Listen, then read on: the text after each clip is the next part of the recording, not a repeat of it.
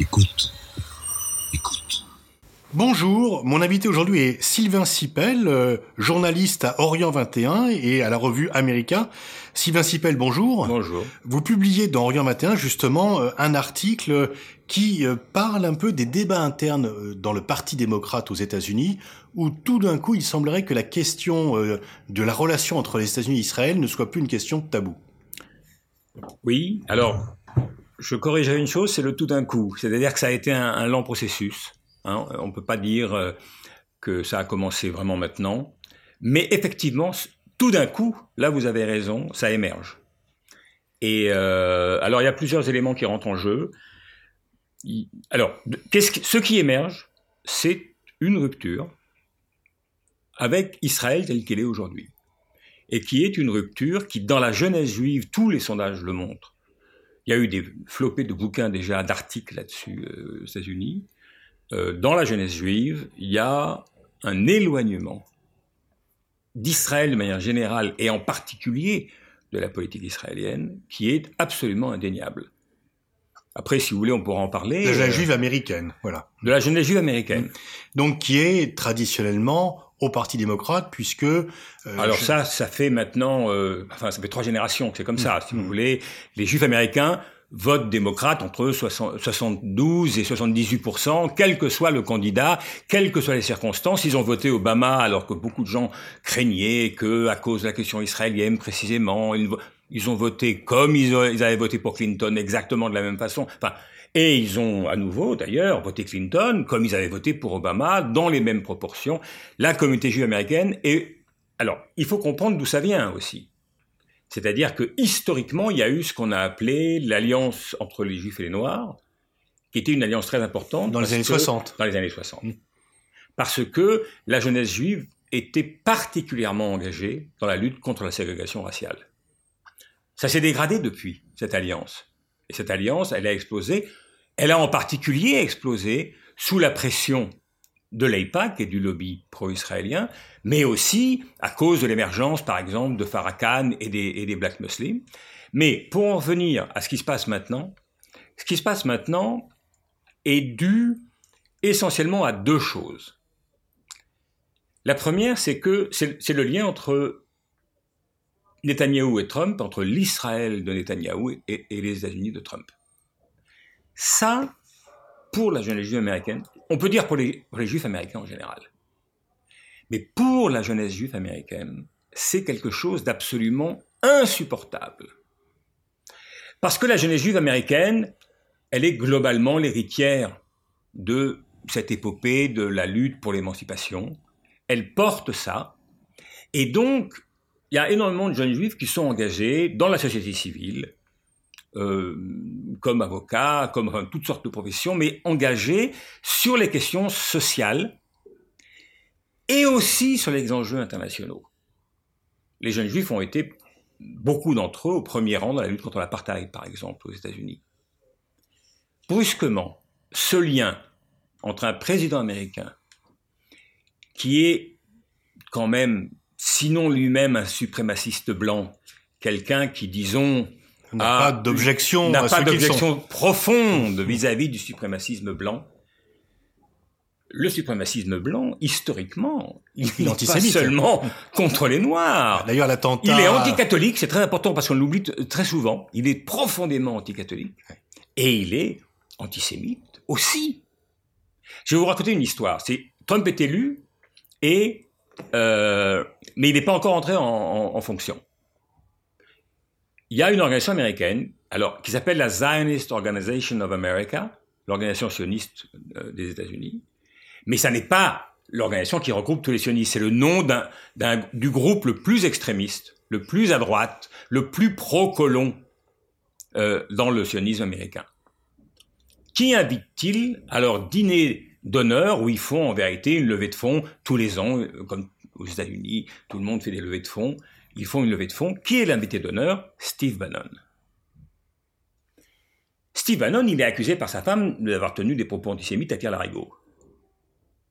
Donc, une organisation comme la, la Ligue anti-diffamation, qui est la principale organisation américaine de lutte contre l'antisémitisme, c'est inadmissible pour eux. C'est pas possible d'inviter Steve Bannon à, à, ce dîner où on va euh, recueillir des fonds pour l'organisation. Il y a un tollé. Il y a un tollé. Et donc, finalement, formellement, Bannon, renonce à venir. En réalité, euh, la Zionist Organization of America lui dit bon allez cette fois-ci ça marche pas. La fin de l'histoire est différente, c'est que quand Bannon va être viré par Trump de l'administration, au dîner suivant, il est l'invité d'honneur de la Zionist Organization of America.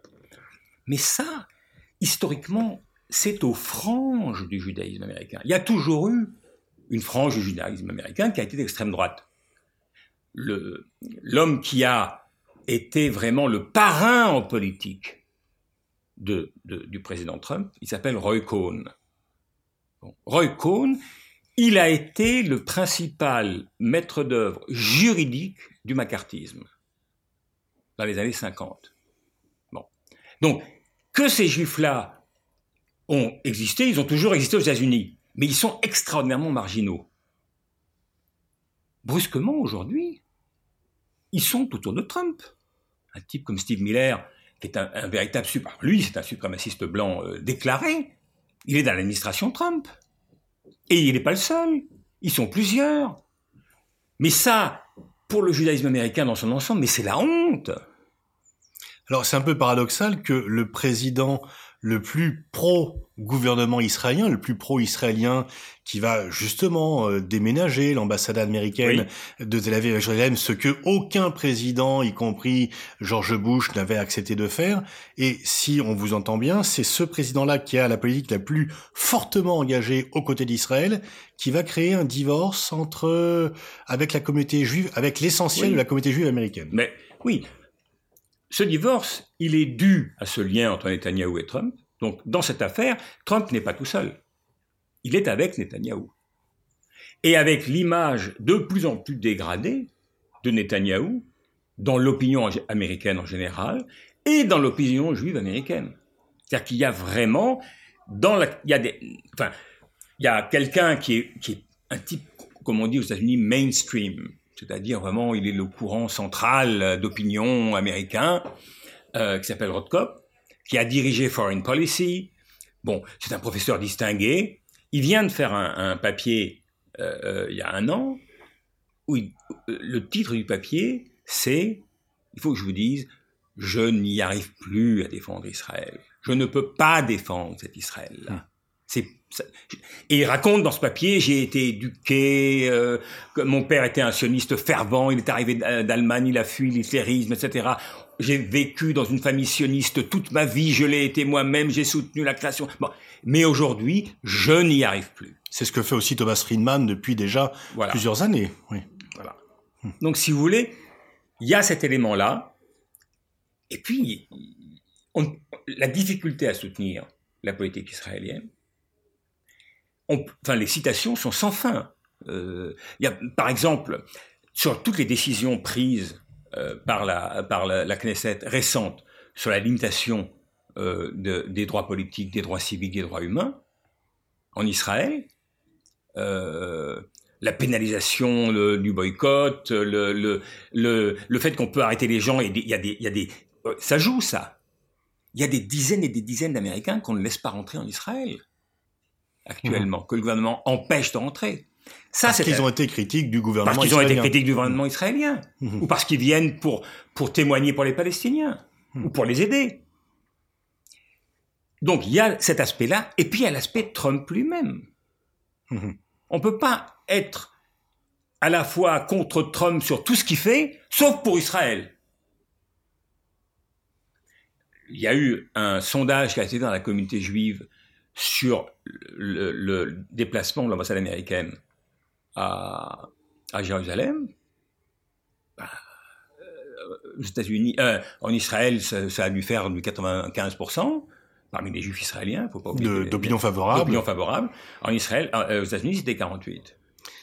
les juifs américains, puisque signalons que on peut faire des sondages ethniques, l'on peut, selon les sondages, dire qui est quoi, et donc seulement, mais c'est déjà la moitié quand même qui Oui, ont oui. approuvé le transfert dans l'ambassade. Bien sûr. bien Donc ça veut dire que la moitié s'y sûr. mais oppose vous auriez fait ça il y a, il y a, il y a 10 ans, c'était 80%. Alors, il faut signaler que vous avez 80%. été longtemps correspondant du Monde aux États-Unis, que vous connaissez Oui. bien la société israélienne. Alors, est-ce que, à vous entendre, est-ce qu'il n'y a pas en fait un divorce entre l'AIPAC, qui est la principale organisation de soutien à Israël, et la communauté juive américaine? Est-ce que, parce que l'AIPAC, l'American Israeli Oui, oui. Political Action Committee, soutient euh, mordicus Donald Trump, et, et donc euh, ne reflèterait plus l'état moyen de l'opinion des juifs américains D'abord, je dirais que je ne crois pas que l'EPAC ait jamais euh, été l'émanation de la pensée moyenne des juifs américains.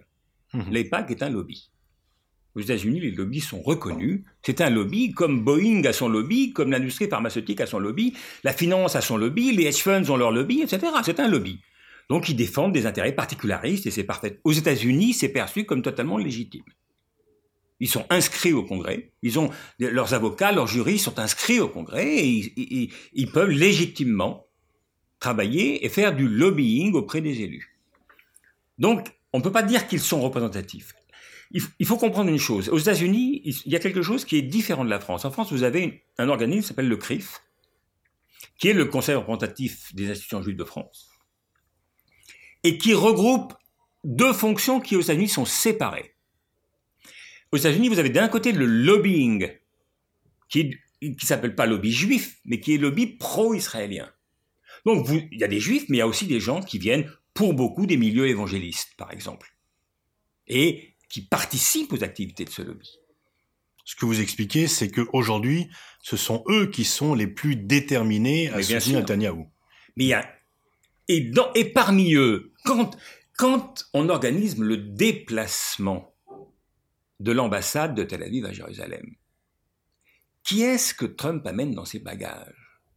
Il emmène deux prêcheurs évangélistes, dont l'un est un type qui est connu pour avoir tenu des propos, des propos antisémites, ou du moins des propos qui correspondent à sa vision du monde, c'est-à-dire une vision du monde dans laquelle, à la fin, Jésus revient, après Argamédon, et après Gog et Magog, et après, etc., etc.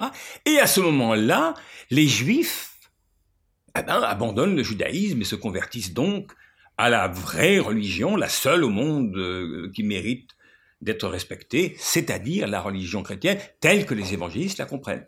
Moi, j'ai interviewé une fois la patronne de la, de la Christian Coalition of America, et je lui, ai demandé, mais alors qu'est-ce qui... imaginons que ça advienne, et s'il y a des juifs qui ne reconnaissent pas que, que, Jésus était le Messie? Ah, m'a-t-elle répondu à cela, que voulez-vous, la guéhenne, etc. Voilà. Ils iront tous en enfer. Bon. Euh, bah c'est lui qu'on amène hein, pour fêter. euh, Il faut comprendre, il y a une alliance objective entre ce qu'est devenu cet Israël qui est engoncé maintenant dans l'identitarisme. Il n'y a pas que hein, dans le monde. Ça fleurit de partout, ça Mhm. fleurit chez Bolsonaro, chez, chez Orban. et- Il y a une comparaison, on dit que souvent les, les pays Mais- de l'Est qui se reconnaissent, qui sont très proches d'Israël, c'est aussi sur ces questions de la vision de l'identité. Mais bien entendu, Mm. bien entendu. Et on les trouve aussi aux États-Unis. Mhm.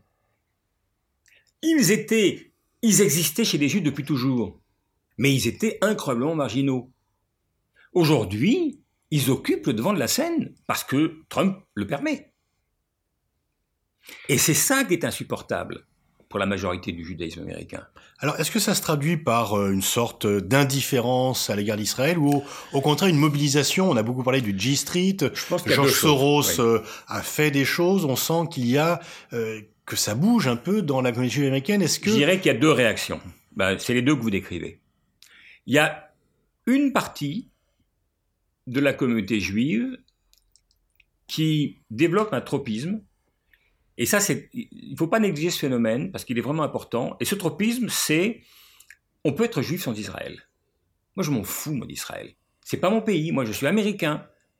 Euh, c'est bien, c'est mal. Moi, je voudrais avoir le rapport à Israël que les gens ont à la Norvège ou à l'Uruguay. On s'en fout de la Norvège et de l'Uruguay. Eh ben, moi, je me fous d'Israël.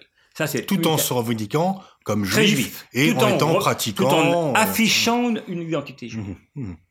Et cela augmente en nombre. Il faut comprendre que ça serait une longue description, mais la communauté juive euh, américaine est la seule qui a bâti d'une certaine manière une communauté concurrentielle à celle des juifs israéliens. Ils sont aussi nombreux, mm-hmm. ils ont une autre religion. En Israël, vous avez le grand rabbinat, etc. Vous avez une Là, il y, a, il y a diverses mouvances. Toutes sont légitimes. C'est un judaïsme beaucoup plus divers. Et c'est un judaïsme qui est dans son ensemble, si on exclut les nouveaux amis des évangélistes, qui sont les juifs ultra-orthodoxes, mais si on exclut cette frange qui est assez puissante aux États-Unis, les autres sont globalement des gens socialement progressistes et qui détestent l'idée identitaire. On pourrait dire qu'ils ne sont pas anti-sionistes, mais ils sont assionistes. Oui, ils sont assionistes. Ils veulent, ils, sont même, euh, je sais pas comment, oui, c'est sans doute le bon terme, c'est assioniste. Ils sont ni pour ni contre, euh, ça les intéresse pas. C'est pas leur problème. Voilà. Et vous avez une deuxième partie. Il y a une deuxième partie qui, elle, est en croissance euh, non négligeable et qui se focalise sur la distanciation politique avec Israël, qui n'est pas, c'est pas un enjeu individuel, c'est un enjeu collectif. C'est-à-dire, il y a une organisation qui s'est appelée Not in My Name, c'est-à-dire nous, ce que fait Israël n'est pas en notre nom au début de la deuxième intifada. Euh, Aujourd'hui, il y a une autre organisation qui est très activement euh, hostile à Israël, qui s'appelle If Not Now, c'est-à-dire ça reprend une phrase célèbre du, Talmud de Hillel euh, qui dit si je ne suis pas pour moi, qui le sera, etc. Bon, mais hostile à Israël ou hostile au gouvernement israélien Ils sont pour BDS. Alors, mhm. est-ce que BDS est hostile à Israël ou au gouvernement mhm. BDS est hostile à l'occupation. Mhm. Point. Et à tout gouvernement qui perpétrera, qui continuera l'occupation. Ça, c'est la position de If Not Now. Ils sont contre l'occupation. Donc, ils vont soutenir des gens, parmi lesquels il y a des gens qui sont des sionistes revendiqués, par exemple Breaking the Silence, hein, même si, j'en ai, il se trouve que j'étais en Israël il y a trois mois, j'en ai vu pas mal, euh, eux aussi commencent à prendre beaucoup de distance avec, avec le sionisme. Enfin, voilà, ils n'y sont pas hostiles dans ce qu'ils disent. En tout cas, ce sont, ils se présentent comme des patriotes israéliens. Mmh. Et, euh, et, et, donc, vous avez dans la jeunesse juive, bon, on va prendre le, cas de BDS. Donc, BDS, c'est boycott, des investissements, sanctions. C'est un mouvement, donc, comment dire, pacifique, qui appelle tant que la colonisation euh, euh, se poursuit, au boycott, au désinvestissement et aux sanctions d'Israël. Aux États-Unis, il y a deux populations qui forment, euh, qui sont les militants de ce groupe. Et ce groupe est en très grand développement sur les campus américains, et en particulier sur les campus importants du type Berkeley, Harvard, Columbia, etc. etc. Et euh, euh, vous avez parmi eux bah, des étudiants arabes ou musulmans. Ça, c'est la moitié, en gros. Et l'autre moitié, c'est des étudiants juifs. En soi, c'est pas si étonnant parce que finalement, qui est-ce qui s'intéresse au conflit? Bah, C'est des gens mhm. qui, pour une raison ou une autre, ont un rapport affectif ou bon, voilà. Donc c'est normal que. Et en France, il y a beaucoup de juifs qui sont considérés comme pro-Palestine, en tout cas, qui critiquent la politique israélienne. Oui, on les entend beaucoup moins qu'aux États-Unis. Mhm. En tout cas, sur le plan public, mhm. on les entend beaucoup moins. Aux États-Unis, si vous voulez, quand, il y a eu les, quand Israël a fait ses lois, en particulier la loi sur l'État-nation, le, le rabbin Rick Jacobs, qui dirige la plus grande communauté religieuse américaine, juive américaine, qui est la synagogue réformée des États-Unis, qui est la plus importante de toutes les obédiences religieuses juives américaines, a dit que c'était une, euh, enfin je me souviens plus de ces termes exacts, mais enfin a été d'une d'une radicalité dans sa réponse, a dit que c'était inadmissible que si Israël instaurait un État dans lequel il y avait, des, il y avait deux types de citoyens, ceux qui ont des droits et ceux qui, en ont, et ceux qui en ont moins ou qui n'en ont pas, ben, Israël va sur les pas de l'apartheid et que c'est inadmissible, qu'il ne peut pas soutenir une telle politique, qu'il faut immédiatement que ça serve. Enfin, il a été, il a eu des termes euh, euh, extrêmement radicaux pour dénoncer ça. On n'a pas entendu ça euh, de la part du CRIF en France. Bien sûr. À aucun moment, si vous voulez. Ah oui, ça, me semble important ça, parce que, si vous voulez, le CRIF regroupe les deux, c'est-à-dire le lobby et la communauté. Aux États-Unis, vous avez le lobby d'un côté et la communauté de l'autre. Et ce sont des choses séparées. Il y a des passerelles, forcément. Mais la communauté, en tant que communauté organisée, on appelle ça la Conference of Presidents, a une existence réelle qui n'est pas liée aux activités du lobby. Le lobby pro-israélien est une chose, la vie de la communauté en est une autre. Ça, ça facilite la possibilité de s'opposer au soutien à Israël. Alors, il, est question de faire euh, une législation qui interdirait euh, de promouvoir BDS. Le débat euh, fait rage à la fois sur les campus, mais également dans la classe politique. Une parlementaire musulmane a été accusée d'antisémitisme mhm. parce qu'elle avait accusé l'IPAC de financer les campagnes. Et, et donc, est-ce que vous pensez qu'on est vraiment là dans une phase tout à fait nouvelle et que cette question qui était sous-jacente surgit vraiment Est-ce que ou est-ce que l'IPAC va euh, de nouveau refermer le couvercle et s'opposer euh, de façon efficace à toute mise en cause de l'action du gouvernement israélien? Ce qui est nouveau, c'est que les accusations contre, contre Ilhan Omar, qui est cet élu dont vous parlez, euh, et, et, qui est une nouvelle élue au Parlement, les accusations d'antisémitisme, c'est-à-dire si on critique Israël, on est antisémite, ces accusations non, à deux, ont été reprises à deux occasions. Et dans les deux cas, ça a échoué. Et dans les deux cas, ça a échoué en grande partie parce que une série de personnalités juives importantes ont dit ça suffit. Ça suffit. On ne peut pas interdire toute critique de la politique israélienne en stigmatisant immédiatement son auteur comme étant un antisémite. Il y a eu deux lobbyistes d'AIPAC, dont un, M.G. Rosenberg, qui a, qui a, travaillé pendant 15 ans à l'AIPAC. Que vous citez dans, dans l'article d'Orient 21. Qui a, qui a, fait un grand papier dans The Nation, qui est le, papier, l'hebdo historique de la gauche américaine, euh, pour dire, enfin, de qui se moque-t-on? On sait très bien que le boulot de ce lobby, c'est d'acheter les voix euh, pour Israël au Congrès. C'est son métier, c'est ça qu'ils font. Donc ils financent les campagnes. On va quand même pas s'offusquer. On va pas faire semblant de pas, pas le savoir. Mais il a dit, c'est pas bah, spécifique au lobby pro-israélien, c'est le travail de tous les lobbies à Washington. Donc ils le font comme le font les autres. Donc ils financent massivement les élus, républicains, démocrates, etc. Et c'est pour ça qu'au Congrès, c'est très difficile après de faire passer une motion qui soit critique vis-à-vis d'Israël. Parce que les élus sont tenus par cet argent. Ce qui est nouveau, c'est le fait que, rappelez-vous, il, y a, 15 ans, pas tout à fait, 13 ans, quand il y a eu la sortie du livre de, de, de, voilà, 2007, oui. enfin, en 2006 aux États-Unis, euh, les accusations d'antisémitisme fusent de partout. Ça marche plus. C'est très, ça c'est nouveau, ça c'est intéressant. C'est le fait que les démocrates ont voulu faire passer une motion, ils n'y sont pas parvenus alors qu'ils dominent la Chambre.